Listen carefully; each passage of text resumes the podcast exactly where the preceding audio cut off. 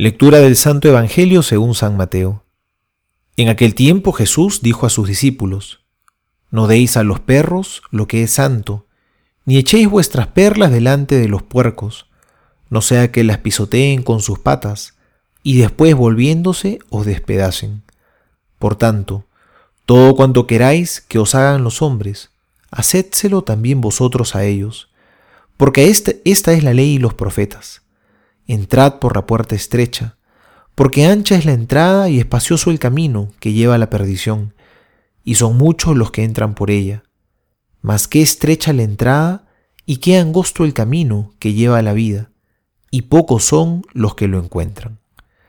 Palabra del Señor, gloria a ti, Señor Jesús. Ya los antiguos griegos decían que la vida es como una Y. Si empiezas por el extremo ancho, Tarde o temprano terminarás en el estrecho, y no sabes si podrás pasar por él. Pero si comienzas por el estrecho, sabrás pasar por el ancho. Este pensamiento expresa en parte la dinámica de la vida cristiana. El que, el que quiere hacer de su vida cristiana un cristianismo fácil, cómodo, ligero, que se acomode a lo que me gusta y me parece, más adelante, cuando el camino se haga angosto, no podrá pasar. La vida cristiana es exigente, y no somos nosotros los que ponemos las reglas, porque el camino es Cristo. No son nuestros gustos y nuestros caprichos. Él ya lo dijo, yo soy el camino y la verdad y la vida.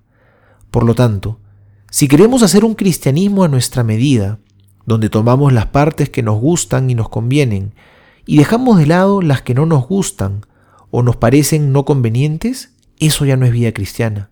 Eso no es seguir a Cristo.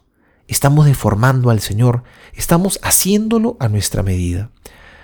A veces, hablar del camino estrecho nos puede dar miedo. Parecería que todo son penurias, dificultades, un camino cuesta arriba. Pero no es así. El camino estrecho es el de la mayor plenitud, es el de la mayor felicidad. ¿Puede existir un mejor camino que el que Dios ha soñado para nosotros? ¿Puede haber un mejor camino que el mismo Jesús? Él es nuestra mayor seguridad nuestra mayor garantía.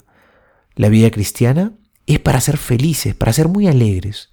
El camino es estrecho no por las penurias, sino porque está hecho a la medida de Cristo, de quien somos imagen.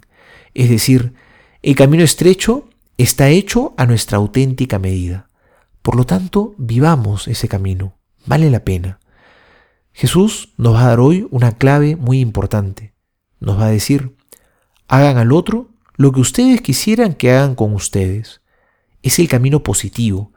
No está centrado en negaciones y prohibiciones, sino se plantea como un camino positivo, de grandes afirmaciones. No se queda en decir no hagas lo que no quieres que te hagan, sino que va a ir a lo positivo. Haz el bien, es decir, vive el amor.